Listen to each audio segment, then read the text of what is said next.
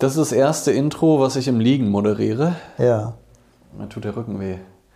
Aber ansonsten war es äh, eine Bombenfolge, Alex. Was soll ich sagen? Also herausragend, würde ich sagen. Wir haben über Introvertiertheit und Extrovertiertheit und neues Wort gelernt, für mich zumindest Ambivalentiertheit, oder? Ambivertiertheit? falsch. Ambivertiertheit. Vertiertheit gesprochen. Ambivertiertheit. Das kannte ich vorher nicht. Und wir machen das aus unserer Handpan-Residenz hier. Haben äh, am Anfang einen richtig schönen Chor, darauf könnt ihr euch schon mal freuen. Ein Orchester mit Gitarre und verschiedenen Handpans. Da ist schon mal geil. Das heißt, so semi-live waren wir auch. Wir haben darüber gesprochen, wie ist es, wenn ich mich damit identifiziere? Wie ist das aus spiritueller Sicht? Wie kann ich damit umgehen? Geht es darum, das zu akzeptieren oder das vielleicht zu verändern? Wie, was haben Glaubenssätze damit zu tun? Wann limitieren wir uns durch solche Konstrukte? Wann hilft das vielleicht? Wir haben ziemlich viele Themen besprochen. Und was hat Alkohol und aktuell Karneval und Fastnacht damit zu tun? Viel Spaß beim Hören.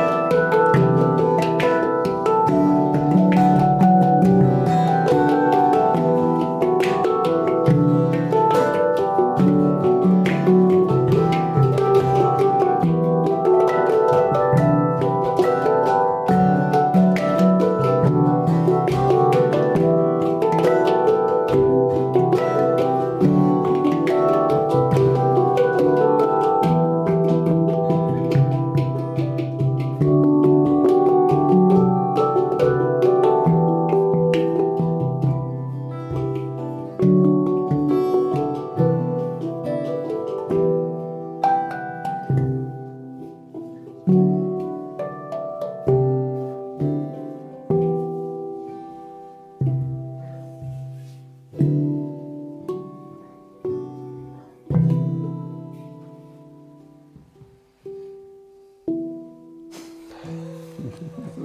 to the party. Ja, sorry. Nice. Geil, super. Danke Dankeschön. an Paul, Ja, Paul Severin zusammen, Paurin, Maxine und Markus. Danke fürs, Unser äh, gleich mit für die Band. Band. Yes.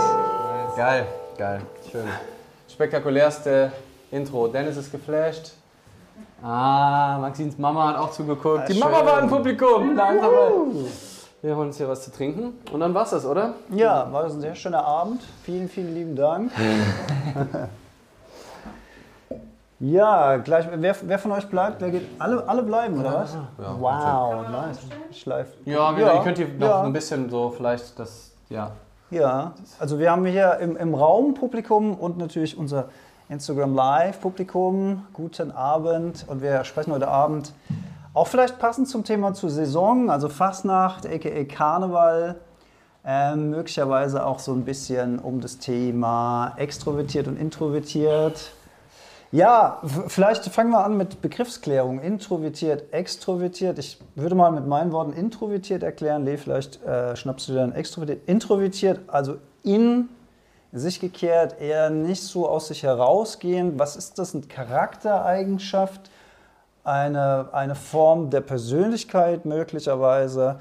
Also ein Gefühl, dass man sich nicht so wohl fühlt, wenn man in die Öffentlichkeit geht, wenn man Kontakt hat mit anderen. Man ist eher lieber vielleicht so in seinem eigenen Schutzraum, vielleicht zu Hause, in der Komfortzone möglicherweise und meidet möglicherweise Situationen, wo man mit neuen oder fremden Menschen konfrontiert ist.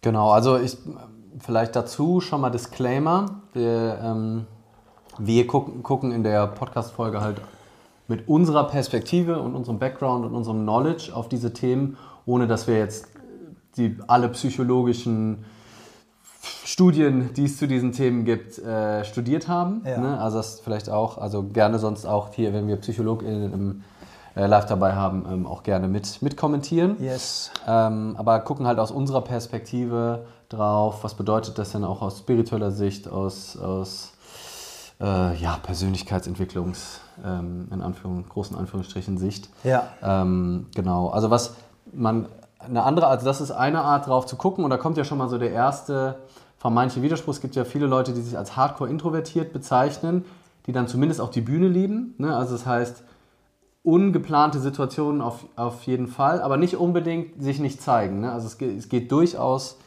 ein, zusammen, dass man introvertiert ist und es liebt, sich darzustellen auf der Bühne, solange man das kontrollieren kann, es aber hasst, beim Klempner anzurufen schon. Und das ist ja ein ganz interessanter psychologischer,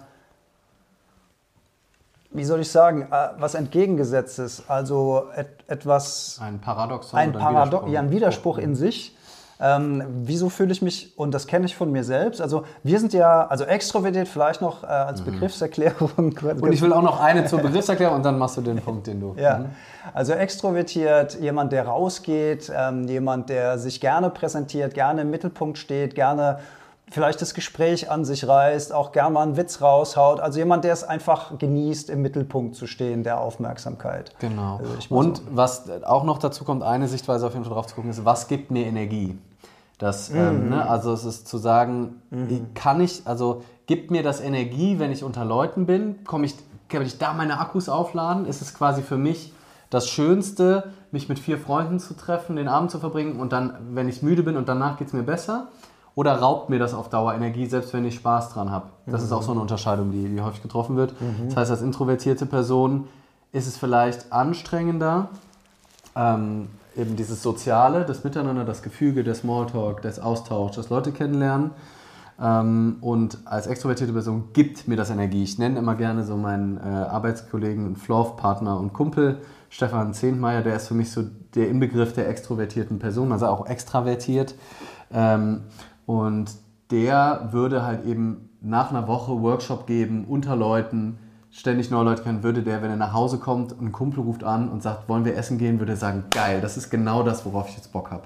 Und das ist für mich so krass, Ja. weil ich würde halt nach einer Woche Retreat das Haus nicht verlassen freiwillig. Ging es So, mir also- genauso, wäre ich super froh. Also ich würde die Zeit im Retreat total genießen mit, mit der Mhm. Gruppe, mit der Dynamik und so weiter. Aber dann wäre ich auch super froh, zu Hause, Ruhe, schön auf der Couch eingraben möglicherweise. Da hätte ich auch wenig Lust zu socialisen dann. Und dann gibt es eben noch den Begriff des Ambivertiertseins. Das vielleicht auch vorab, das ist auch das, womit ich mich am meisten identifizieren kann, wenn ich mich denn identifizieren möchte. Darauf kommen wir Ja. sicherlich auch noch, weil Identifikation, Spiritualität ist ja eigentlich schon ein Widerspruch. Da geht es ja eigentlich um Desidentifikation und Detached Involvement. Und eigentlich ist ja, wenn ich so sage, ich bin introvertiet und genau das bin ich, oder ich bin extrovertiert und genau das bin ich, ist das nicht schon wieder eine Identifikation, die eher auf Ego-Basis ist, als auf einer Verbundenheits-, ähm?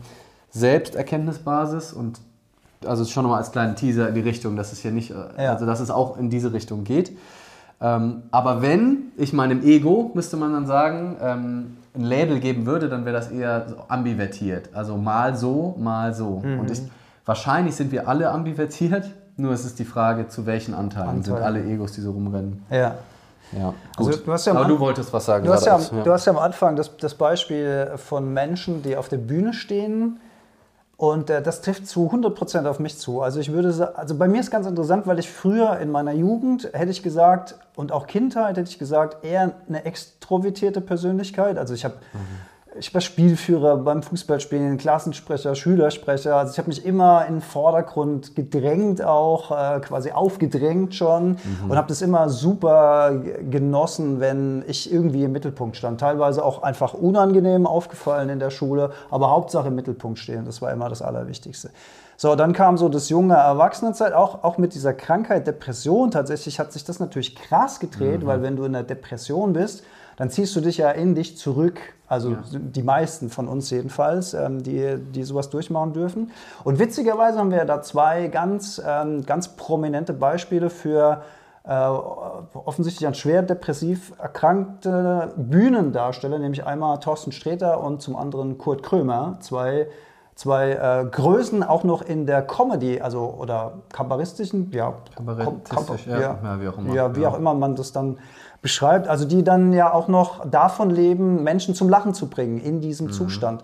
Und dann fragt man sich natürlich, wie kann das sein, dass jemand, der eigentlich in sich gefangen ist, äh, psychologisch, durch so eine Krankheit, dann äh, trotzdem auf einer Bühne steht und Menschen zum Lachen zu bringen kann. Mhm. Und ich kann das von daher so ein bisschen nachfüllen, weil das tatsächlich sowas ist, wo du in so einen Funktionsmodus reingehst. Und das ist auch ein, ein, ein Modus, den du auch als depressiver Mensch, solange du da im Mittelpunkt bist, genießen kannst, weil du dann funktionierst. Da ist quasi mhm. kein Platz, äh, um darüber nachzudenken, dass da gerade Depression in dir drin ist, sondern dann bist du im Scheinwerferlicht und lieferst ab, vor allen Dingen, wenn du das dann eben auch beruflich machst.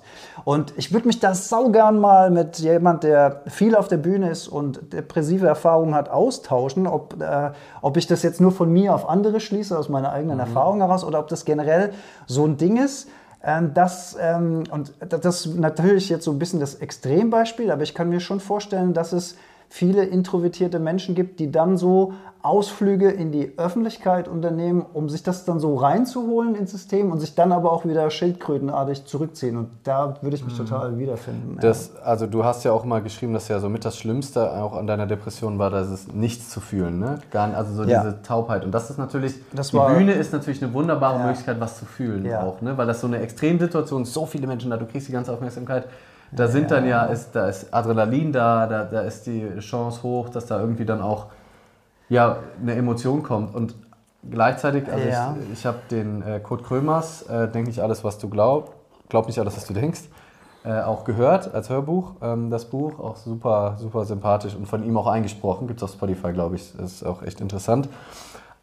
Und der hat aber auch gesagt, dass ihm das natürlich auch wahnsinnig viel Kraft gekostet hat dann in der Zeit, ne? dass er ja. wirklich den ganzen Tag im Bett gelegen hat, um irgendwie die Energie zu haben, um dann für zwei Stunden zu funktionieren. Ja. Das ist natürlich dann wieder zwei Seiten hat. Ne? Dass es dann Segen sein kann, aber man macht wenigstens irgendwas, man kommt raus. Ja. Aber wenn ich mich richtig erinnere, hat der Kurt Krömer das schon auch, auch als Fluch beschrieben. Ja. Gerade wenn man, ich denke mal, es ist ja nochmal ein anderer Druck, den er hat als du, wenn du persönlich öffentlich lebst und eigentlich funktionieren Total, musst. Total, wenn dein zu einem bestimmten komplettes Zeitpunkt, Berufsleben da dran hängt. Ja. Und dann ähm, auf die Bühne, Bühne raus muss. Aber jetzt sind wir so ein bisschen in das Thema Depression abgebogen. Ja, aber das ist schon spannend, weil das ja schon, also du warst eigentlich bei dir und hast gesagt, beeinflusst ja total. Ähm, also was ich sagen wollte, war, dass ich durch, durch mehrere Stufen der In- und Extrovertiertheit in meinem Leben gegangen bin. Und jetzt äh, stand, Forschung stand jetzt, wie, wie, nennst du das, wenn man beides ist? Ambivertiert. Ambivertiert, ja, okay. Mhm. Ähm, das würde ich sagen, trifft wahrscheinlich, wie du auch schon gesagt hast, auf alle Menschen ein Stück weit zu. Und ähm, das ist ja schon interessant, dass man, also ich bin auch ein Mensch, der super gerne einfach zu Hause rumlümmelt und einfach gar nichts macht. Und dann aber auch wahnsinnig viel Spaß hat, auf die Bühne zu gehen. Jetzt habe ich dieses Krankheitsthema ja schon viele, viele Jahre nicht mehr.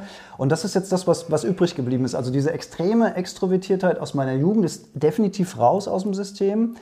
Und diese Introvertiertheit, die ich hatte in den wirklich schweren Jahren, die ist auch komplett raus aus dem System. Und das hat sich jetzt eigentlich, würde ich sagen, auf einem gesunden Level eingepegelt. Finde ich halt ganz interessant, dass ich so die Möglichkeit hatte, durch so beide Schichten im Leben irgendwie durchzugehen und jetzt so einen gesunden Mittelweg gefunden habe dafür.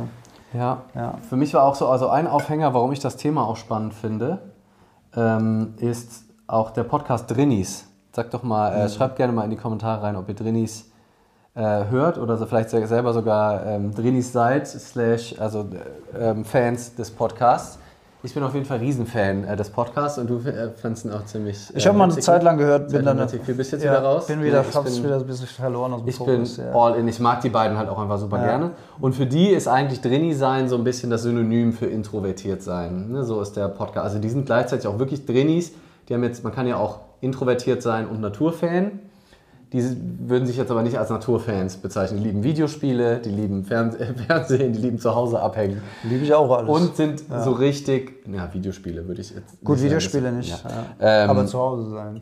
Ja, ähm, aber du liebst auch die Natur. Ich gehe auch gerne in die Beispiel, Natur raus, ja. So, aber auf jeden Fall ähm, ist der Podcast wahnsinnig erfolgreich. Mhm. Und was, was es so charmant macht, ist, dass die eben halt sehr auch über, sehr offen über vermeintliche Schwächen oder de, die, die Alltäglichkeit des Drini-Seins, wie sie es beschreiben, äh, reden. Also über die Hürden, über die man als Person, die sich stark als äh, introvertiert wahrnimmt oder das, das Leben durch eine introvertierte Brille ähm, erfährt, die Hürden. Also dass die mit wie viel Stress die haben, Telefonate zu führen, dass sie eigentlich alles mit, ähm, mit E-Mail machen würden. Ich glaube, das ist generell auch ein Generationending, dass einfach ich merke auch bei mir, dass ich auch nicht äh, unbedingt telefonieren muss. Also wenn ich einen Termin einfach äh, über online ausmachen würde, kann, dann würde ich das auch online eher machen.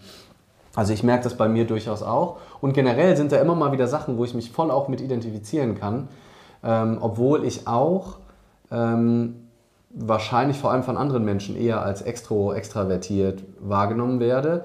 Gerade eben auch in meiner Rolle als Seminarleiter oder Workshopleiter. Oder Speaker. Speaker, ne, also ich lerne krass viele Menschen im Jahr kennen. Also ich, äh, keine Ahnung, 100 Seminarteilnehmende allein im Jahr, mit denen ich immer in kleinen Gruppen zusammen bin, die ich, die ich kennenlerne, mit denen ich quatsche in den Pausen, mit denen ich das komplette Wochenende oder bei den Retreats sechs Tage am Stück von morgens bis abends zusammen bin. In den Pausen kommt, sind noch Probleme. Es ist, äh, also, äh, Probleme. Es sind immer Pro alles Probleme, den ganzen Tag Probleme. Immer äh, in den Pausen gibt es noch Fragen oder gibt es noch irgendwas zu quatschen. Und ähm, ich habe so ein bisschen das Gefühl, dass dann durch, durch meine Arbeit halt dieses Soziale dann so krass aufgebraucht ist. Ja. Und dass wenn ich dann nach Hause komme und ich habe so viel mit Leuten abgehangen, den ganzen Tag von morgens bis abends, auch mit Fremden, was super cool ist, weil das sind immer mega nette Menschen. Ja. Ich, es werden 90% der Leute sind so welche, ja, safe können wir Freunde werden. Ja. So, ne? Also es ist, ist immer richtig cool und es macht auch voll Spaß. Ich mag, ich liebe es auch, neue Leute kennenzulernen.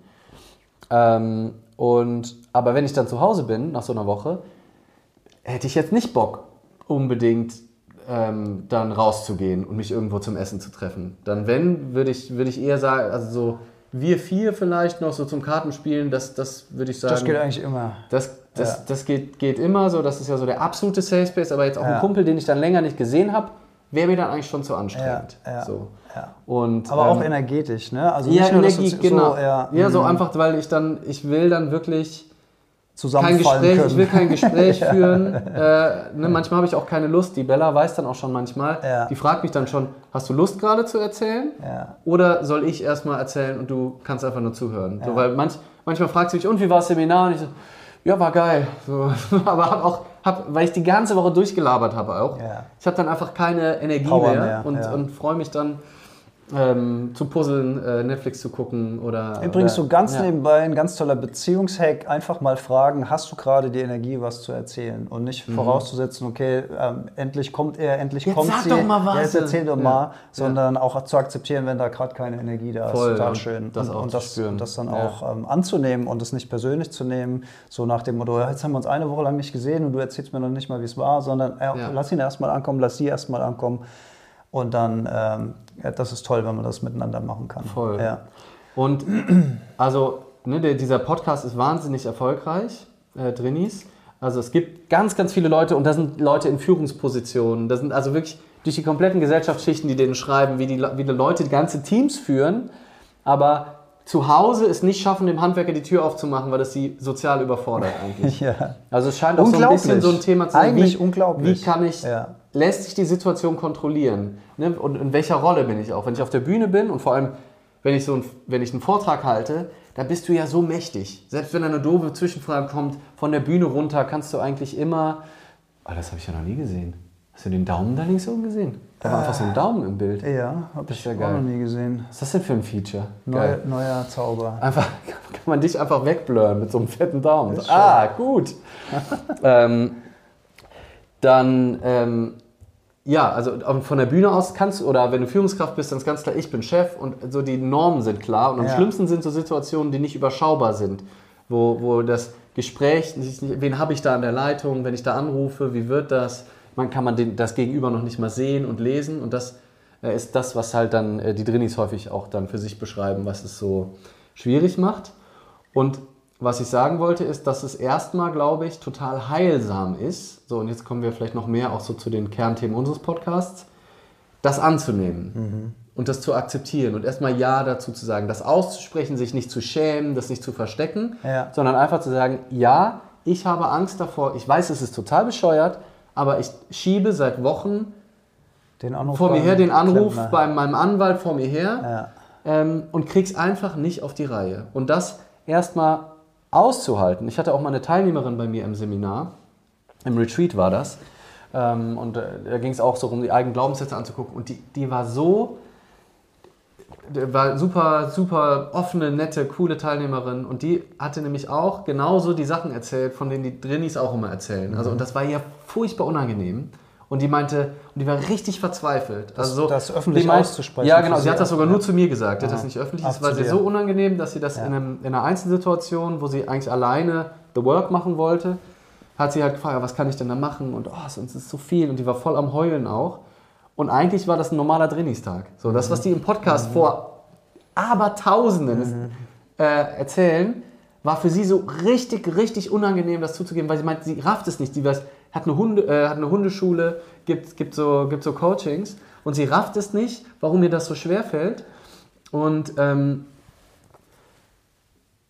und erstmal das anzuerkennen, ne? so, und das, das war auch, was ich zu ihr gesagt habe, so erstmal, es gibt ganz, ganz viele Menschen, mach dich erstmal nicht fertig. Wenn das, Das, so das ist, hilft natürlich. ist ja. das so? Und dann Ja. habe ich halt auch gefragt, wenn es denn, schaffst du es denn dann irgendwann, wenn es jetzt wirklich gar nicht mehr geht und du kurz vor der Mahnung bist, schaffst du es dann anzurufen? Und dann sage ich, ja, dann schaffe ich es. Dann sage ich, ja, ist doch gut. Offensichtlich ist es vorher noch nicht wichtig genug. Aber interessant wäre jetzt, wenn Ja. sie, vielleicht hat sie das erzählt, wenn sie in ihrer Rolle als Hundecoach war und mit Kunden zu tun hatte. Das ist ihr ja dann wahrscheinlich in der Rolle des Coaches, des Spezialisten, Ja. gab es wahrscheinlich kein Problem. Ja. Nur außerhalb dieser. Rolle, oder? Und das ist ja, es ist ja Wahnsinn, oder? Dass, wenn man in, und das ist das Gleiche, Übrigens, wie wenn wir auf der zwischendrin- Bühne sind. Ne? Falls äh, hier äh, ähm, Teilnehmende zugucken, ich hatte in meinen Seminaren überraschend viele Hundecoaches. Ihr könnt also nicht keinen Rückschluss äh, darauf. Also wenn ihr jetzt eine Person genau vor Augen habt, ich hatte echt krass viele Hundecoaches schon in meinen Seminaren, Selbstständige. Die scheinen gerne auf Retreats zu gehen. Ihr habt also keine Ahnung, von wem ich spreche übrigens. Also- Sonst hätte ich auch nicht gesagt. Wenn diese, also wenn man in dieser Rolle drin ist, und das wäre für uns dann die Bühne sozusagen oder das Seminar, so lang funktioniert es. Und, und in, außerhalb dieses Kosmos hat man dann äh, so ja, Andockungsprobleme. Und mir ging es gestern Abend, ich bin gestern Abend nachgereist hier zur Gruppe und ich war vorher so zwei Tage zu Hause mit meiner Partnerin, bin dann alleine hierher gefahren, war also so ziemlich in so einem Solo-Mod innerlich gewesen. Und, dann, und obwohl ich ja die, die ganze Gruppe kenne und jeden einzelnen davon sehr schätze und mag und mich auch total gefreut habe, war es so, dass ich reinkam. Die, die, die Gruppe war natürlich in sich schon voll am Kochen mit Handpan-Spielen und hier und da. Ich habe echt lange gebraucht, um diesen Solo-Modus loszuwerden und so ein bisschen aufzutauen und dann auch mitzumachen. Das war mir alles am Anfang erstmal zu viel. Erstmal so, oh ja, okay, das ist jetzt schon krass und ja, nimmst du mal die Handpan, spielst mal ein bisschen für dich und so, dass du ein bisschen. Und da habe ich, mir- hab ich mir auch gedacht, was für ein Quatsch. Also, aber du kannst ja nichts gegen dieses Gefühl machen. Also du freust dich darauf, du freust dich auf die Leute, kommst rein und hast trotzdem dieses Gefühl von, boah, pff, Das ist aber, jetzt fühle ich mich irgendwie, ich bin noch nicht angekommen. Also ist mir gerade noch alles so ein bisschen, bisschen heftig. Und das sind so die introvertierten Anteile ähm, irgendwie, die dann aber ja auch gesehen und gefühlt und Voll. akzeptiert werden sollen. Und dann hilft es ja auch nichts zu sagen, äh, warum bin ich denn gerade so komisch? Äh, reiß schon mal zusammen, Ja, und geh nicht doch mal voll aus dir Tage raus. danach zu verurteilen, dass du nicht sofort dann da warst, Ja. sondern das erstmal anzunehmen. Ja. Und das ist übrigens auch der Grund, warum ich es, und das ist das in der Kombi mit Bella auch nicht immer so easy, weil die Bella findet so ganz pünktlich kommen bei Partys, bei irgendwelchen festen Geburtstagen, ist überhaupt nicht ihr Ding. Sie kommt dann lieber eher ein bisschen später. Und ich mag es halt nicht, auch nicht so gerne, wenn schon alle da sind, der ganze Raum ist da Ja, und das ist ja genau das, was du reinkommen. hattest. Ne? Mhm. Also die Gruppe hat sich schon gefunden. Ich habe null Stress damit. Also als ich wir hier angekommen sind, so, da hat sich die Gruppe ja erst gefunden. Ja. Das ist für mich komplett easy. Dann wächst man halt Dann zusammen wächst da man mit der. Gruppe, alle sind so und Ja. dann geht es irgendwie los. Aber so, wenn du dazu kommst und alle haben schon irgendwas am Golden, da musst du jedem Einzelnen auch Hallo sagen. Du Mhm. bist dann die Person. Das finde ich dann auch, finde ich dann manchmal auch irgendwie dann so ein bisschen befremdlich. Und ich finde ja, also ich finde auch spannend, trotzdem sich dann zu fragen, je nach Situation, also das erstmal anzunehmen. Ja. Und trotzdem kann ich, sind da ja irgendwo, also würde, würde ich sagen auch, gewisse Glaubenssätze über Situationen, die auch einen Stress verursachen können. Je, nach, je nachdem, was, was es jetzt genau ist und wie stark das ist. Ähm, und dann ist die Frage, wie sehr glaube ich mir diese Geschichte? Kriege ich überhaupt mit, welche Geschichte das ist, die ich gerade im Kopf habe? Welcher Gedanke da gerade durch meinen Kopf spukt, der mir das Leben schwer macht, die diese Gefühle aus? Ne? Also so Gedanken, die wir alle haben. Also diese Probleme im Sozialen ist ja nicht, weil wir Angst vor Messern haben oder, oder Knarren oder das, also körperlich, sondern es ist ja, ich will einen guten Eindruck machen, ich möchte zur Gruppe dazugehören, ich möchte geliebt werden, ich möchte nichts falsch machen, ich möchte nicht, mich nicht blamieren, ich möchte nicht los. Bloßstellen, ja. Das ist ja alles. Und das sind ja alles irrationale Überlegungen. So. Vor- Also vor allen in den Dingen in der allermeisten Fällen. Wo, wo du weißt, alle Leute sind total nett. Genau, also da richtig, kann, Es genau, kann ja auf genau. logischer Basis nichts äh, nichts Also wenn du jetzt quasi ja. in einem toxischen Arbeitsumfeld bist, Ja. wo der Chef so, ich habe eine Bekannte, die hat äh, bei einer Zeitung in Frankfurt gearbeitet und da war klar, in jedem Meeting irgendeiner heult, Mhm. weil er vom Chef so zusammengefaltet wird äh, vor versammelter Mannschaft und das war so ganz klar. Und da Alte- würde ich jetzt sagen, Welt, ja. natürlich ist das auch Story, so auf eine Art, aber da die kann ich schon sehr gut Schon verstehen. Die hätte ich auch, genau, es ist so ein bisschen realer. In ganz vielen Situationen ist es ja komplett irreal Ja. und es ist halt der Gedanke von, ich muss, eine bestimmte, ich muss einen bestimmten guten Eindruck machen, ich muss, darf, darf äh, nicht negativ auffallen, ne? oder ich muss jetzt sonst na, vielleicht bei dir dann auch, weißt du, in einem Setting, wo, wo du dann vielleicht noch denkst, oh, ja, der, der, der Handpan Paul, die Finger, das werde ich nie so hinkriegen, so spielen zu können, oder äh, generell die, die Power-Reden hier, die, das Power-Couple, äh, die, die, die Twins, ah, und ne, kann ich, komme ich da mit und sowas. Ich kann mir vorstellen, dass sowas dann ich, ich könnte dir nicht sagen, was, ja. die, was die Gedanken dahinter waren. Ich kann dir nur das Gefühl beschreiben und ich kann dir nicht, nee, ich kann nicht sagen, Ja. was, für, was für Gedanken dann zu dem Gefühl Aber also allgemein jetzt unabhängig ja. von dir, Ja. kann sowas halt dann das nochmal verstärken. Also wenn ich weiß, ich bin jetzt irgendwo voll in meinem Element und ich kann das und das ist genau das, wo ich drin glänze und wo ich drin aufgehe und das ist was, was mir voll liegt, dann ist es, glaube glaub ich, schon nochmal was anderes, als wenn ich mit so ein bisschen so, ah, mal gucken, wie, wie das wird und ich habe so unsichere Gedanken in meinem System. Ja. Ähm, dann, dann hat das natürlich einen Einfluss darauf, auch wie stark das dann in dem Moment ausgeprägt ist. Ne? Wenn ich mich komplett sicher fühle, wenn ich keinerlei Maske habe vor einer Person, ähm, also wenn ich wirklich weiß, vor dieser Person kann ich alles sagen, kann ich jede kleinsten dumme Verletzlichkeit teilen, jedes, ich muss überhaupt gar keinen guten Eindruck machen. Und dann und daran merke ich ja, dass dann zum Beispiel auch so, so mit Bella es einfach am easiesten ist, so, weil das einfach mein mir nächster Mensch ist, die am meisten von mir weiß, wo wir über alles reden und das ist dann, das ist halt maximale Entspannung, weil da muss ich null irgendwie, da muss ich nicht mal eine kleine Rolle spielen, natürlich spiele ich da, wir spielen immer irgendwie ein bisschen Rolle, aber je mehr ich halt das Gefühl habe, ich muss irgendwas sein oder ich muss hier irgendeinen Eindruck machen und so, desto stärker werden dann, glaube ich, auch diese Social Anxieties oder dieses Unsicherheitsgefühl von, ich komme in eine Gruppe und, und, und fühle mich unsicher. Und das ist, glaube ich, je sicherer ich mich fühle, je sicherer ich in dem Metier bin, weißt du, wenn du jetzt, äh, wenn du dich triffst mit einer Gruppe, die alle noch nie Eisbaden waren, ne, und, die, und die sind da und die, die stehen schon, haben vielleicht zwar schon gebondet, aber jetzt kommst du da, du bist der Ice, Ice Bath Master und sagst so, ey Leute, komm, ich, wir machen das jetzt, jetzt atmen wir erstmal und du bist komplett in charge. So, dann ist das ein anderes Gefühl, Total. als wenn du das so, oh, okay, Ja. mal gucken und du kannst, das ist halt wieder das Unkontrollierbare von dieser Situation. Ja, ja, ja. Aber Good News, ein großes Takeaway von der Folge ist jetzt schon, dass man sich sicher sein kann, dass es allen anderen auch so geht.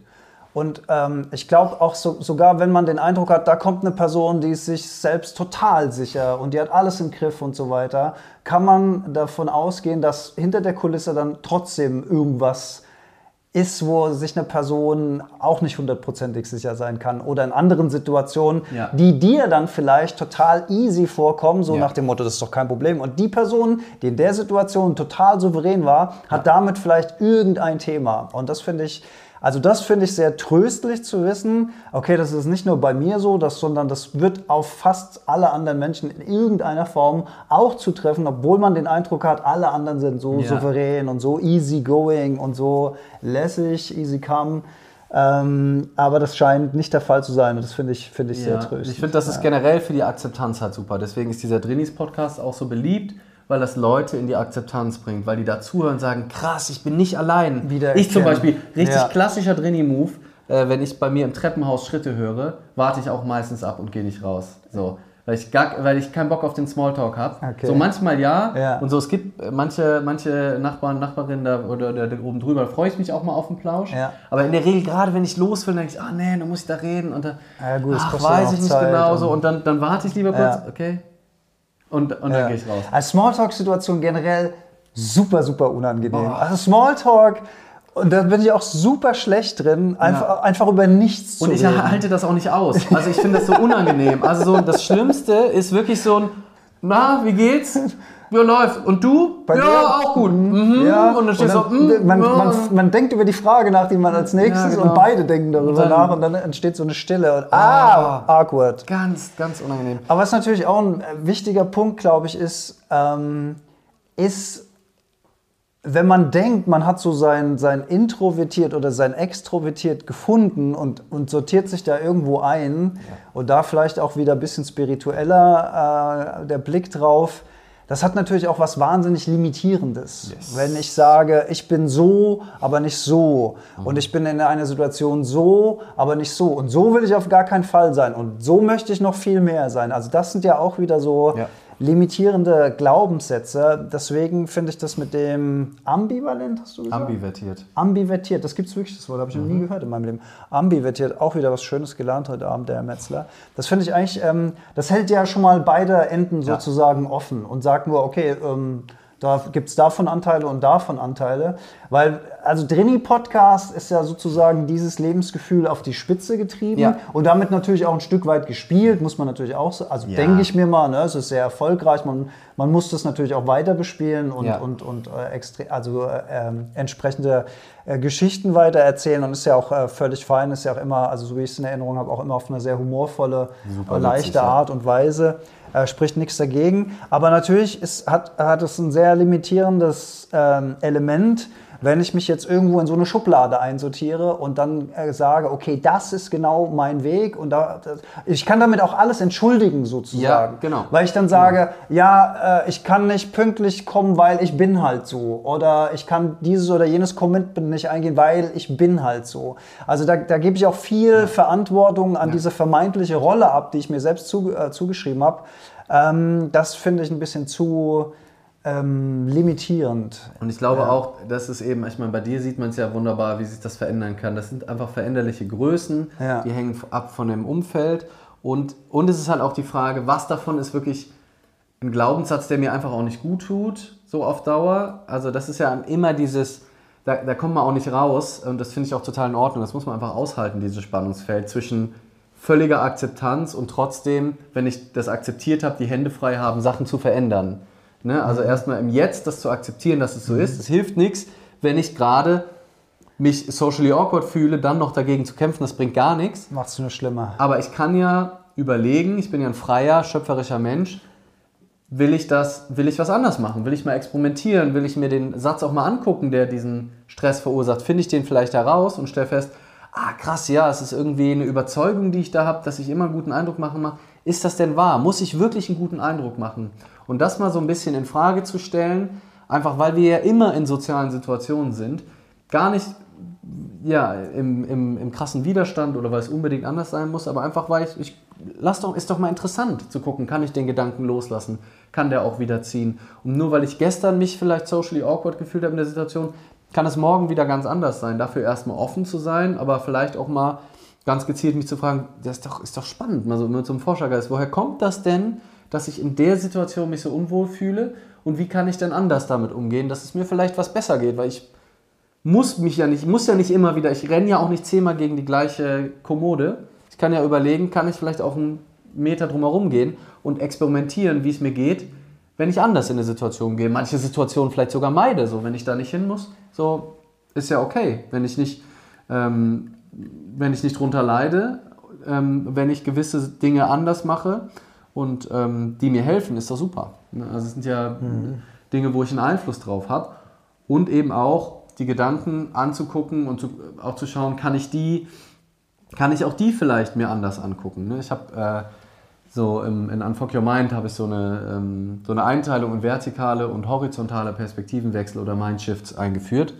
Und für mich ist horizontal ist so auf einer Ebene. Ich gucke mir eine Überzeugung oder ich gucke mir eine Situation aus einer anderen Perspektive an. Also ich aktiv stelle ich Gedanken in Frage. Ähm, das ist eine Art, mit Mindfuck umzugehen, mit einer stressigen Situation. Also Beispiel, ich komme in, äh, komme in den Raum und fühle mich mega unangenehm und gucke mir an, an welchen Gedanken liegt das denn, dass ich mich so unangenehm fühle. Dann stelle ich fest, ah, ich will einen guten Eindruck machen, ich habe ich hab Angst, was die von mir denken, äh, die halten mich bestimmt für, für einen Trottel oder ich muss lustig sein oder sowas. Äh, und wenn ich dann aber feststelle, das stimmt ja alles gar nicht, die Leute lieben mich auch, wenn ich nicht lustig bin, ähm, gerade wenn ich mich verletzlich zeige und mir vielleicht was Tollpatschiges tue und darüber dann offen rede, lieben mich die Leute vielleicht noch mehr. Dann nehme ich den Gedanken und stelle fest, dass das Gegenteil auch wahr ist und dann nehme ich dem seine Kraft. Mhm. Und das ist so dieser horizontale Perspektivenwechsel. Das kann man immer machen. Und der vertikale Perspektivenwechsel, das ist eigentlich radikale Spiritualität. Vergiss alle Gedanken, ist eh komplett egal. Wenn mhm. du präsent bist, bist du präsent und der Rest ist Geschichte. Mhm. So, wenn du völlig da bist, da kannst du selbst auf einer Party, in der du dich am Anfang awkward gefühlt hast, wenn du da stehst und auf einmal präsent bist, ist alles andere Illusion. Das ist eine Erinnerung daran, mhm. wie du dich eben gefühlt hast. Und Vor das, einer Sekunde noch, ja. Und das mhm. kannst du jeden Moment praktizieren. Da brauchst du deine Gedanken nicht mal anfassen. Das ist auch halt so komplett äh, Neo-Advaita oder, oder radikale Non-Duality. Einfach immer wieder jetzt da sein. Ähm, ich habe gerade ja auch Papaji gelesen, der sagt einfach immer, keep quiet, no effort. Es gibt nichts zu tun, du musst nicht an deinen Gedanken arbeiten, vergiss das alles. Sei einfach immer wieder präsent, spür die Verbundenheit, spür die Liebe, die in dir drin ist, spüre, spüre das jetzt und alles andere ist eigentlich Geschichte. Nimm das an, was da ist. Wenn du dann nicht dagegen ankämpfst, dann ist die Chance hoch, dass es auch schneller vorbeigeht. Wenn du merkst, dass du, dass du gerade im Widerstand, dass du gerade dich komisch fühlst in der Situation, dass dir was peinlich ist, dann nimm das an, Sehe, seh, dass es so ist, kämpf nicht dagegen, ist auch nur eine Illusion, geht wieder vorbei, ist dein Ego-Verstand, der das gerade für dich kreiert. Das greift den blauen Himmel, der immer da ist, nicht an, der ist egal welche Gewitterwolken, die Leinwand wird davon nicht eingefärbt. Nimm es einfach an, es ist alles hier nur ein Spiel, keiner kommt lebend raus. Ähm, mhm. Sie ist nicht so dramatisch. Also es sind so die zwei Arten, wie man damit umgehen kann und beides finde ich, find ich cool. Also ich finde es spannend, Gedanken in Frage zu stellen und festzustellen, wie wir voll an diesen Gedanken leiden und auch zu sagen, komm, ist auch ist nicht so wichtig, sei präsent und das Leben ist, ist, ist schön in jedem einzelnen Augenblick. Ja, und der große erste Schritt ist natürlich dann in so einer Situation, sich genau an solche Konzepte zu erinnern und sich sozusagen selbst aus diesem Traum rauszuholen, in dem er da gerade gefangen ist und, und, und zu sagen, okay, geh in die Präsenz. Das musste ja dann erstmal einfallen. Und wenn nicht, ist auch nicht weil schlimm, du, weil eine Minute später kannst du es immer noch sagen. Möglicherweise, weil solange du in deinem Loop gefangen bist, ähm, kommt ja keine Präsenz. Deswegen ja. Präsenz auch immer im Alltag üben, also nicht in extremen Situationen, sondern auch ganz einfach im Alltag üben, dass man mehr Zugriff darauf hat, auch in, in Situationen, die uns mehr stressen. Ich finde, wir haben jetzt auch ähm, einen ziemlichen Schwerpunkt gelegt auf die Drinis und die Introvertierten. Wie sieht es denn mit den Exis und Extrovertierten aus. Also wie gesagt, in meiner Jugend habe ich da immer schön, immer draufgehauen verbal, um im Mittelpunkt zu stehen. Das finde ich ja auch spannend, dass es Menschen gibt, die, weißt du, man ist laut im Restaurant oder im Kino macht man Witze und, und äh, dass alle das hören und so weiter und man will unbedingt im Mittelpunkt stehen. Ähm, das ist ja auch irgendwie spannend und das ist ja, das ist ja was, was... Ähm, was ja auch gesellschaftlich ähm, nicht so, tatsächlich nicht so ähm, akzeptiert ist. Ne? Als Kinder sind wir erstmal per se laut und dann sagt die Mama oder der Papa, ey, sei nicht so laut, schrei nicht so rum, fall nicht unangenehm auf. Also wir werden ja da sehr schnell äh, sozial limitiert sozusagen, um, um nicht unangenehm aufzufallen. Auf gar keinen mhm. Fall irgendwie zu laut zu sein, andere zu stören ähm, äh, ab 19 Uhr nicht mehr rennen auf dem Boden, weil die Nachbarn unten drunter oder whatever. Ähm, und trotzdem gibt es ja Persönlichkeiten, die dann trotzdem im, im, im, Alltag sehr laut sind, sehr polternd sind, sehr die Aufmerksamkeit auf sich ziehen und das irgendwie ja auch genießen. Haben wir für die auch irgendwas? Also ist, ist das was, was man loslassen soll. Also ich würde sagen, wenn es über ein gewisses Level hinausgeht, dann auf jeden Fall mal drüber nachdenken, mhm. ob das so cool ist. Ähm, wie, wie ist es denn, wenn ich mich selbst äh, auch in der Öffentlichkeit ein Stück weit zurücknehme? Und warum mache ich das denn überhaupt? Also was bringt mich denn dazu, dass ich das Gefühl haben muss, ich will jetzt hier irgendwie im Mittelpunkt stehen, ich will irgendwie auffallen, ich will die Aufmerksamkeit auf mich ziehen? Woher kommt, woher kommt dieses dieser, äh, dieser Impuls. Und, und bei mir war es früher, glaube ich, so, mein, mein Papa, also klassische Kindergeschichte, mein Papa war halt viel unterwegs beruflich ähm, und, und hat relativ wenig Dinge mit mir gemacht, wo ich Aufmerksamkeit oder gar ähm, Anerkennung generieren konnte. Ne? Mhm. Der ist jetzt wenig mit auf den Fußballplatz gegangen und hat sich einfach für andere Dinge interessiert, als ich mich interessiert habe. Heute rückblickend kann ich das auch voll verstehen. Als Kind oder Jugendlicher fand ich das halt irgendwie nicht so geil. Und ich, eine, eine mögliche Erklärung ist, dass ich dann so als Jugendlicher immer so extrovertiert war, um die Aufmerksamkeit oder die Anerkennung von anderen auf mich zu lenken, die mir da vielleicht zu kurz gekommen ist. Ein klassisches Erklärmodell. Ob so war, weiß ich nicht, macht aus meiner Sicht schon Sinn. Ähm, ist, ist, halt, ähm, ist halt ein Ansatzmodell, das zu erklären. Aber die Frage ist, muss man das dann sein Leben lang mit sich rumtragen, weil man sich dann auch irgendwann an so eine Rolle gewöhnt hat oder so einen Stempel hat? Und vielleicht sogar auch von außen so wahrgenommen wird und dieser Rolle dann gerecht werden will in der Öffentlichkeit und sagt, ja, die erwarten das ja jetzt quasi so, dass wenn ich auf die Party komme, dass ich die besten Kracher erzähle oder sowas oder dass ich am meisten Alkohol trinke oder dass ich am lautesten singe beim Tanzen oder whatever, ähm, kommt es aus mir heraus, aus einer, aus einer natürlichen Freude des Seins und wird sich da irgendwas ausdrücken, was emotional einfach da ist? Oder ist es weil ich, weil ich in so einer Rolle gefangen bin oder weil mir sonst irgendwo irgendwas fehlt und das will ich dann da auffüllen. Vielleicht äh, spannend, da mal drüber nachzudenken. Ohne, ohne das jetzt auch verurteilen zu wollen, erstmal. Ja. Ja, äh, ganz viele Gedanken. Mal gucken, ob ich die alle noch ähm, zusammen, zusammen kriege. Ich war auch noch beschäftigt, die auch noch zuzuhören währenddessen. Ja. Das ist Wahnsinn, was das, das Gehirn so leistet. Ähm, und ich würde gleich auch mal gucken, es waren ein paar Kommentare, ja. die würde ich auch. Ähm, ja, das ist schon 40 Minuten, Alter. Ja. ja. Ähm, also zum einen ähm, hatte ich den Gedanken von, dass, ja, ich finde, da merkt man wieder so die, diese Limits von den Schubladen und eigentlich sind das schöne Erklärmodelle und ich finde einfach cool, wenn du ein netter Mensch bist, wenn du einfach ein geiler Mensch bist. So. Und das ist mir dann egal, ob das jetzt Intro oder Extro ist. Mhm. Und so bei beiden Seiten, wenn du einfach, es ist schade, wenn dein Introvertiertsein dich halt so limitiert, dass du nicht auf andere Personen zugehen kannst, wenn sie da sind, dass du vielleicht nicht schaffst, für die da zu sein. Und es ist schade, wenn du als extrovertierte Person so mit Senden beschäftigt bist, dass du gar nicht mitkriegst, dass du den kompletten Raum killst, dass du gar nicht mitkriegst, was das bei anderen auslöst, dass du vielleicht über andere Bedürfnisse drüber gehst. Mhm. Ähm, und ich glaube, das kann allen passieren, so mal auch aus Übersprungshandlungen, so wenn ich besonders überfordert bin, dass ich dann extra laut rede oder mich in den Vordergrund dränge, weil mir nichts anderes gerade einfällt. Das heißt, wir dürfen auch immer gnädig sein mit wenn wir das bei anderen Menschen beobachten, vermeintlich, oh, ist ja voll das Arschloch. Nee, vielleicht ist das gerade die unsicherste Person im Raum, Ja. die einfach auf die Art damit copt und anders gar nicht damit klarkommt. Also Menschen deswegen zu verurteilen, halte ich auch für, für unsinnig.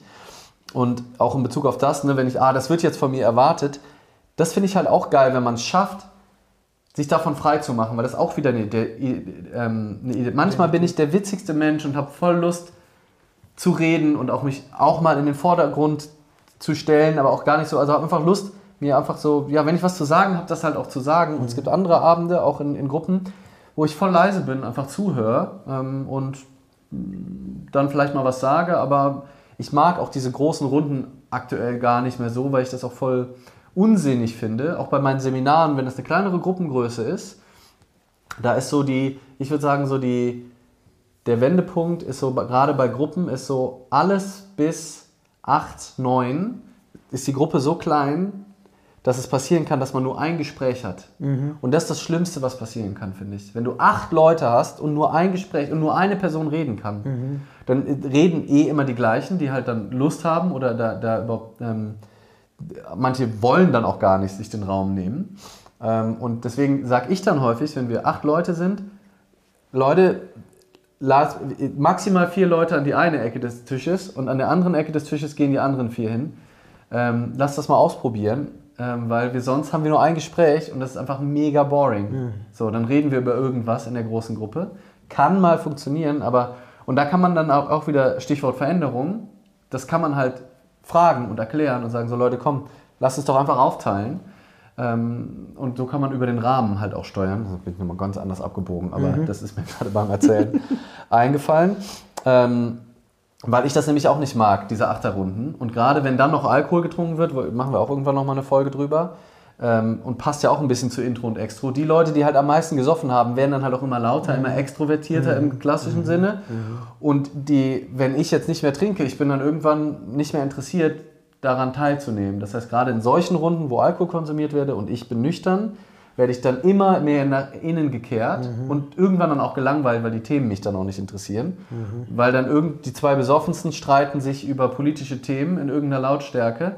Manchmal, wenn ich das Gefühl habe, so jetzt muss ich immer mal rein, mache ich es trotzdem, aber oder über irgendwelche langweiligen Sachen wird sich unterhalten und dann, dann, dann ziehe ich mich halt raus. Also ich, das ist ja schon auch der Grund, warum Alkohol so eine krasse Anziehungskraft hat, ähm, ist eben, weil es diese Social Anxieties eben ein bisschen ausschaltet. Da haben wir das ja offensichtlich, wenn der Verstand mal ein bisschen ausgeschaltet wird, mit dem richtigen Pegel schafft es ja wirklich fast jeder auf den Tisch zu tanzen oder auf fremde Leute zuzugehen.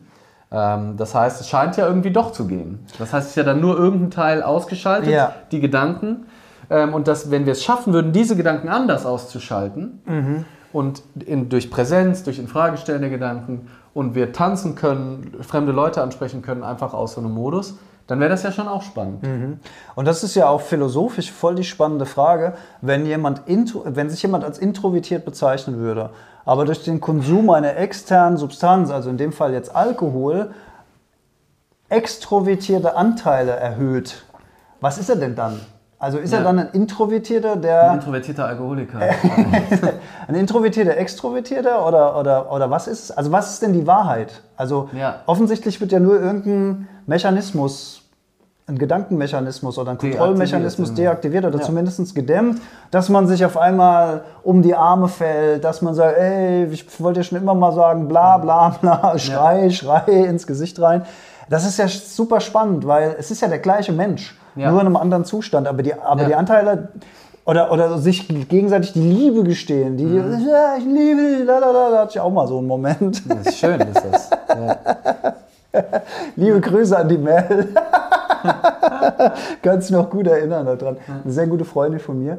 Also, wenn da solche Hemmungen fallen und, und Schranken fallen und Barrieren fallen, irgendwo, also irgendwie macht es ja was mit einem. Und, und was ist dann, was ist dann in Anführungszeichen die wahre Persönlichkeit? Am Ende des Tages deckt es doch eigentlich nur auf, dass, dass diese Limitierungen auch irgendwie alle Kopf gemacht Ja, sind. genau. Und ich, genau, ich würde sagen, nichts davon ist unbedingt wahr, weil man macht ja auch richtige Scheiße, das dann auch nicht unbedingt. Man sagt ja immer, besoffene kleine Kinder sagen die Wahrheit.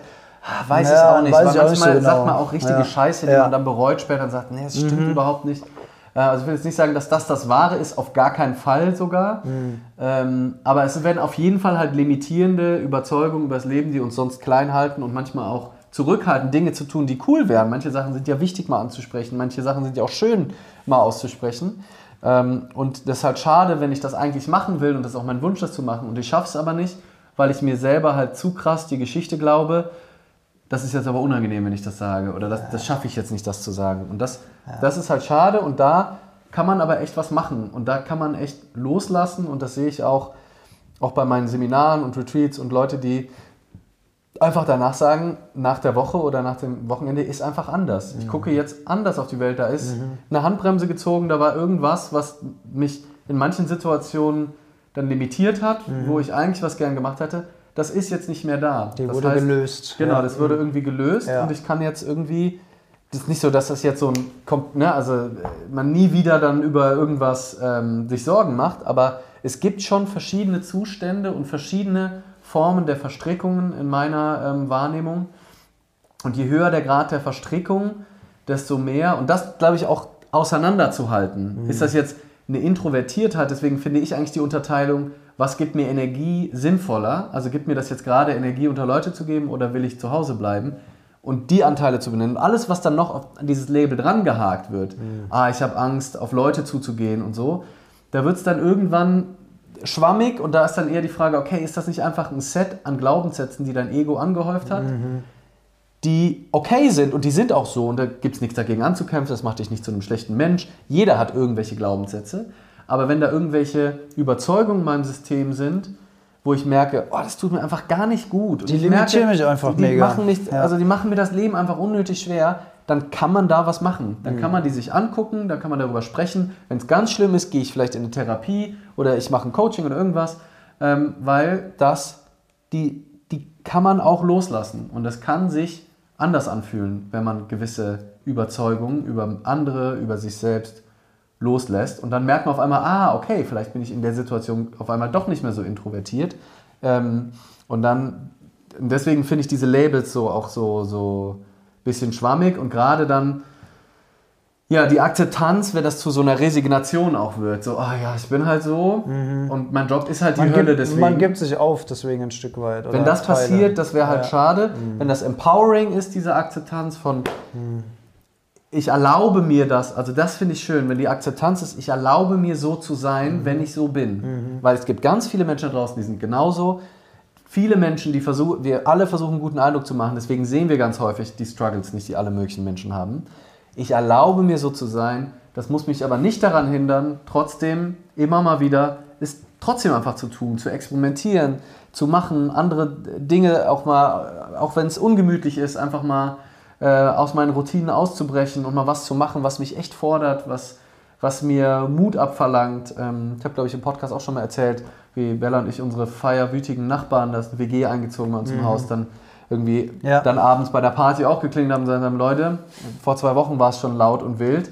Wir haben jetzt 10 Uhr, habt ihr vor, lange zu machen. Und dass das ein bisschen Anlauf gebraucht hat, weil das auch nicht unbedingt das, ich wollte nicht der, ne, und dann kommt die, die Überzeugung, ah, ich will Ja. jetzt auch nicht Der Partypooper der sein, Partypooper oder- sein und Ja. oh Gott, ich war doch auch mal jung und Ja. aber eigentlich ist es auch eine gewisse Social, Social. Awkwardness äh, so ähm, von ah, ich weiß nicht, was für eine Situation das ist. Ah, die finden, also ich Oder werde was, vielleicht was, abgelehnt. Was denken die von Genau, mir? was ne? denk- was ist genau. das Bild, was ich in denen erzeuge von mir? Und so will ich ja gar nicht sein. Und dann eigentlich. einfach Ja, heißt ja. es halt, ein cooler Mensch sein, heißt für mich halt, ich rede über meine Bedürfnisse, Mhm. ich möchte gut schlafen. Es gibt eine allgemeine Vereinbarung, Mhm. dass man nicht laut ist und wenn man das regelmäßig tut, also ab einer Uhrzeit. Ja. Ich weiß, dass es für alle, alle außer die paar, die da Party machen, es gibt sogar einen Ort in der Stadt, wo sie hingehen können, wo sie so laut sagen können, wie sie wollen, Clubs. Ähm, also rede ich über meine Bedürfnisse, aber nicht anprangernd, nicht, nicht verletzend, nicht übergriffig, nicht, ja, ihr seid scheiße und was macht ihr, sondern sag, ey Leute, ich weiß, es kommt, also bin einfach offen, ehrlich, verbunden und rede über meine Bedürfnisse und gebe meinem Gegenüber die Möglichkeit, mir was Gutes zu tun und damit meinem Gegenüber auch die Möglichkeit, sich total gut zu freuen, weil wenn ich meinem Gegenüber das nicht sage, ist das total unfair, weil dann gebe ich meinem Gegenüber gar nicht die Chance, mir was Gutes zu tun. Ja, kannst du nicht wissen oder sie. Genau, und, ja. das, und das war total schön, weil das hat die Beziehung extrem gestärkt äh, damals äh, Zur zu, Nachbarschaft. zu, zur Nachbarschaft, weil ähm, die, ja und ah ja und stimmt und ah genau und ja und die sind dann früher gegangen und seitdem gab es auch, ist es nie wieder passiert. Mhm. Und es ähm, ja, war total nett und die konnten das gut annehmen und wir haben uns gut gefühlt und das kann man halt viel, viel, viel häufiger machen. Man muss das nicht immer machen, man muss nicht immer über seinen Schatten springen. Manchmal, wenn es nicht so wichtig ist, lässt man es einfach, bringt es auch nicht, sich zu verurteilen. Aber immer mal wieder einfach mal zu gucken und zu sagen, ich mache das jetzt mit der besten Intention, ich versuche es so liebevoll und wertschätzend wie möglich zu kommunizieren, ähm, dann ist es doch nice. Hm. Und dann ähm, geht es einfach darum, ein Mensch zu sein, der in Verbindung ist mit der Situation und einfach sein Bestes gibt. Und manchmal ist, bedeutet mein Bestes eben, dass ich dann nicht schaffe, vielleicht was Nettes zu sagen oder sehr krass zugewandt zu sein, aber eben das Beste, was ich an dem einzelnen Tag halt eben hinbekomme. Und by the way, feiern und laut sein. Also hier sitzen ja 1, 2, 3, 4 Personen, 5, 6 Personen.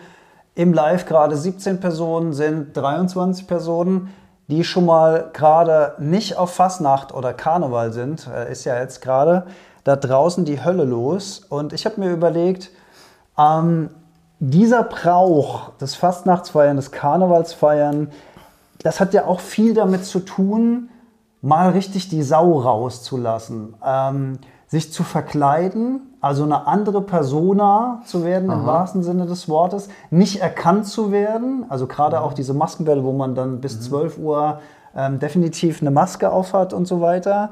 Das hat ja viel damit zu tun, dass man mal ganz anders sein kann, als in der Rolle, in der man normalerweise mhm. ist, über die Stränge schlagen oder besonders viel trinken oder extrem tanzen oder rumknutschen oder was es auch immer sein mag, weil man in eine andere Rolle gehen kann und sozusagen mhm. eine andere Person sein kann. Man kann nicht dafür verurteilt werden, weil man wird nicht erkannt. Also ja, das, man ist ja so, eine andere, so, genau. So ein bisschen historisch gesehen. Also einmal im Jahr sozusagen dem Volk die Möglichkeit geben, mal so richtig die Sau rauslassen. Wir haben ja vorhin schon mal kurz darüber gesprochen, dass du ja auch auf die, äh, auf die Uniformen angesprochen. Mhm, genau, das ist ja sowieso, aber das ist jetzt auch so ein bisschen Halbwissen. Also, das sind ja so auch die alten, ist ja also, glaube ich, die alten französischen ähm, Uniformen, Garde und so. Es war so ein bisschen, glaube ich, auch so gegen das Establishment. Da konnte man mal sich so ein bisschen lustig machen, auch gegen die, die Obrigkeit. Obrigkeit. Und das ist ja heute noch so mit den Büttenräten. Also, man, man, man schreit sozusagen von unten nach oben und äh, kann man so richtig aus der Rolle fallen. Und das, ähm, das fand ich ganz spannend in dem Zusammenhang, weil man ja sozusagen als Maskierter auch die Möglichkeit hat, über die Stränge zu schlagen oder sich mal ganz anders zu geben, als man normalerweise im Leben wäre und vielleicht von jemand ganz Introvertierten in was ganz mhm. Extrovertiertes zu, äh, zu mutieren. Ja. ja. und generell halt, also ja, der Exzess, das Party machen halt als dann den, die Möglichkeit, endlich mal all die Sachen zu sagen, das zu machen, was man sich halt sonst ohne den Alkohol oder die Droge nicht traut.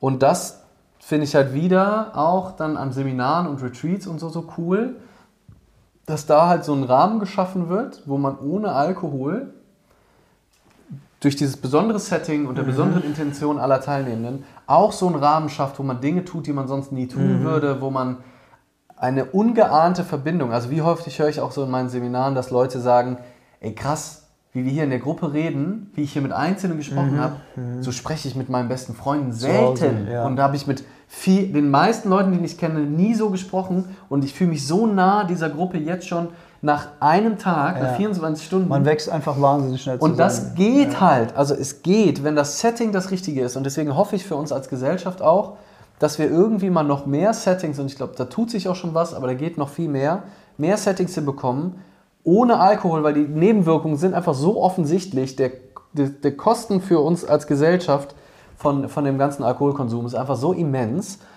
Einfach noch mehr Settings des Zusammenkommens, wo dieses Bedürfnis von alles loslassen, mhm. man niemand sein müssen, sich bewegen, sicherer tanzen, Raum, sicherer Raum, es viel mehr Möglichkeiten gibt, diesen Raum zu erschaffen, was nämlich gar nicht so schwer ist, ähm, wo man sich begegnen kann ohne diese, ähm, ohne die Substanz. Ähm, und dadurch eben auch nicht diese negativen Seiten hat. Es mhm. ist ja mhm. schön, dass man sich die Liebe gesteht unter Alkohol. Es ist ja schön, mhm. dass man frei tanzt, aber man haut halt eben auch schneller auf die Fresse, streitet sich mit der Partnerin, mhm. geht sich fremd, tut Dinge, die man nicht machen will, mhm. beleidigt sich, ähm, streitet sich. Das passiert halt auch alles schneller. Gewalt. Und das ist halt die Chance, also die Gefahr, dass wenn du einfach auf einem, auf einem Seminar bist oder irgendwo, du bist ja viel klarer bei dir. Das ist eine ja. ganz andere Form der Bewusstheit. Ne? Eckart Tolle sagt ja auch, wenn du trinkst, fällst du unter dein Unter das Denken. unter, Ja. Mhm. unter das Denken und wenn du mehr in der Präsenz bist, gehst du Über drüber und guckst von Denken. um. Du siehst immer noch das Denken. Du bist kein anderer Mensch. Du bist Ja. nicht irgendwie gaga und abgehoben. aber du bist nicht, mehr, voll ge- im aber Leben, nicht mehr gefangen. aber ja. nicht mehr gefangen. Und das ist so viel geiler als dafür eine, also es ist super gefährlich, wenn du trinkst, um einen Effekt zu haben. Und du brauchst auch die, die, die Droge, ist super gefährlich, die Gefahr, abhängig zu werden, weil dann bist du ja endlich frei. Nur wenn du das hast. Und ich kann nur abschalten. Also wann immer es so einen wirklichen Effekt gibt, wa- warum du trinkst, und es gibt ja immer einen Grund, warum man trinkt, ist die Gefahr, oder da darf man auf jeden Fall hingucken und vorsichtig sein, weil ähm, je mehr ich das dann brauche, desto höher ist die Gefahr, dass ich es mir natürlich immer öfter nehme und dann ist man Ja. ziemlich schnell. Aber das müssen wir auch nochmal ausführlich in einer eig- eigenen Alkoholfolge, da habe ich nämlich auch Ja. noch ein paar Gedanken dazu, das würde uns jetzt aber vom Thema abbringen. Ja, genau, guck mal, ich finde es aber ganz schön, also ich, ich fand vor allen Dingen ähm, den Teil sehr ähm, tröstlich, mal wieder durch das intensive Gespräch darüber auch zu erkennen, es sieht in jedem mehr oder weniger so ein bisschen aus und man ist einfach nicht alleine mit seiner Unsicherheit oder mit seiner zu viel Sicherheit oder in was, in was für eine Richtung es auch äh, ausschlägt, das Pendel, sondern es geht ähm, ganz vielen, wahrscheinlich, vermutlich auf irgendeine Art und Weise sogar allen Menschen so, selbst Menschen, die unter extremer Beobachtung stehen, immer präsent sind in den Medien, werden, werden ihre inneren Kämpfe kämpfen und das, das finde ich äh, sehr, sehr tröstlich, ähm, dass man da nicht denkt, alle anderen sind irgendwie total souverän und cool und nur ich bin es nicht irgendwie. Ja. Ja, und also es. Wenn ich im Funktionsmodus bin, bin ich nicht der Verbundenheit bin. Ähm, also ganz viel hier auf jeden Fall kann es voll nachvollziehen äh, und viele, die das auch fühlen, also auch die Sachen, die wir, ähm, die wir so ausgeführt haben zum intro, introvertierten Anteil, äh, die viele, viele auch so nachvollzieht und nochmal äh, nachvollzogen nochmal so bestätigt haben. Und ah, da ist noch so ein, da ist noch dieses Fragezeichen. Guck mal, war da eine Frage? Nee, das ist irgendwann? ein Video. Ähm, Ah, Sind es nur Videos? Aber, ach nee, die Fragen sind da, ne? Ja. Sind da keine Kommentare? ja. Nee. Jetzt kann ich nicht mehr runterscrollen. Ja, ich wollte nämlich gerade. nee, du musst hoch, andersrum scrollen. Nee, da ist doch alt. Da Das ist alt, ja. Nee, ich wollte gerade aufrufen, dass, wenn noch aktuell Fragen sind, dann jetzt kurz Achso, stellen. ja, wir sind ganz unten aber. Wir Und unser, ja. unser Live-Publikum, habt, habt ihr noch Anmerkungen gerade? Habt, haben wir noch eine Synapse vergessen, wo ihr sagt, das wäre jetzt total. Seid ihr noch bei uns?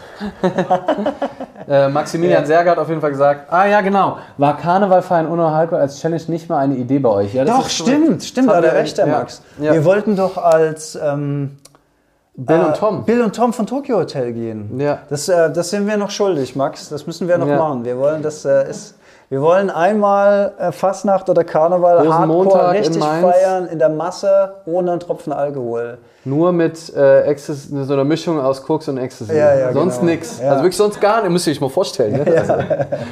Also, Das ist äh, eine Gleichmutprobe, die wir noch machen müssen. Schade, dieses Jahr leider nicht hingehauen. Vielleicht nächstes Jahr.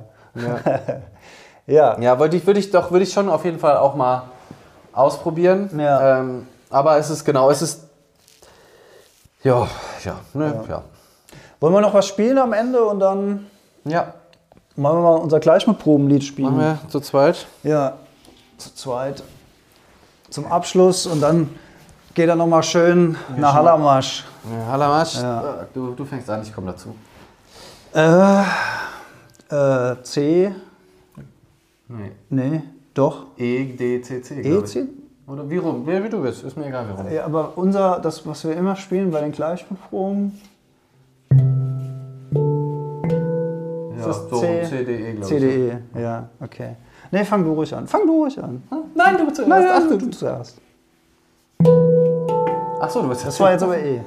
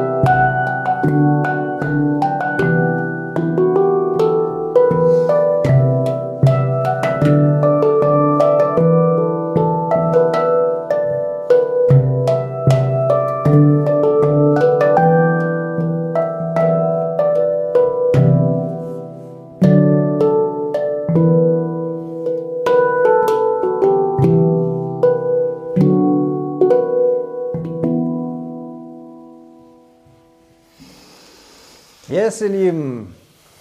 Dann habt noch ein schönes Fast. Dankeschön. Ja, Live-Publikum. Props, Props an die, an die Lives. Danke, dass ihr dabei wart. Habt noch einen schönen Abend und wie immer nächsten Montag wieder als Podcast.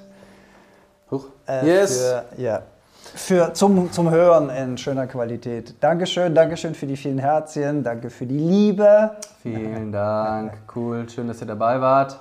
Enjoyed den Abend. Wir machen jetzt Dankeschön. noch ein bisschen Musik. Yes.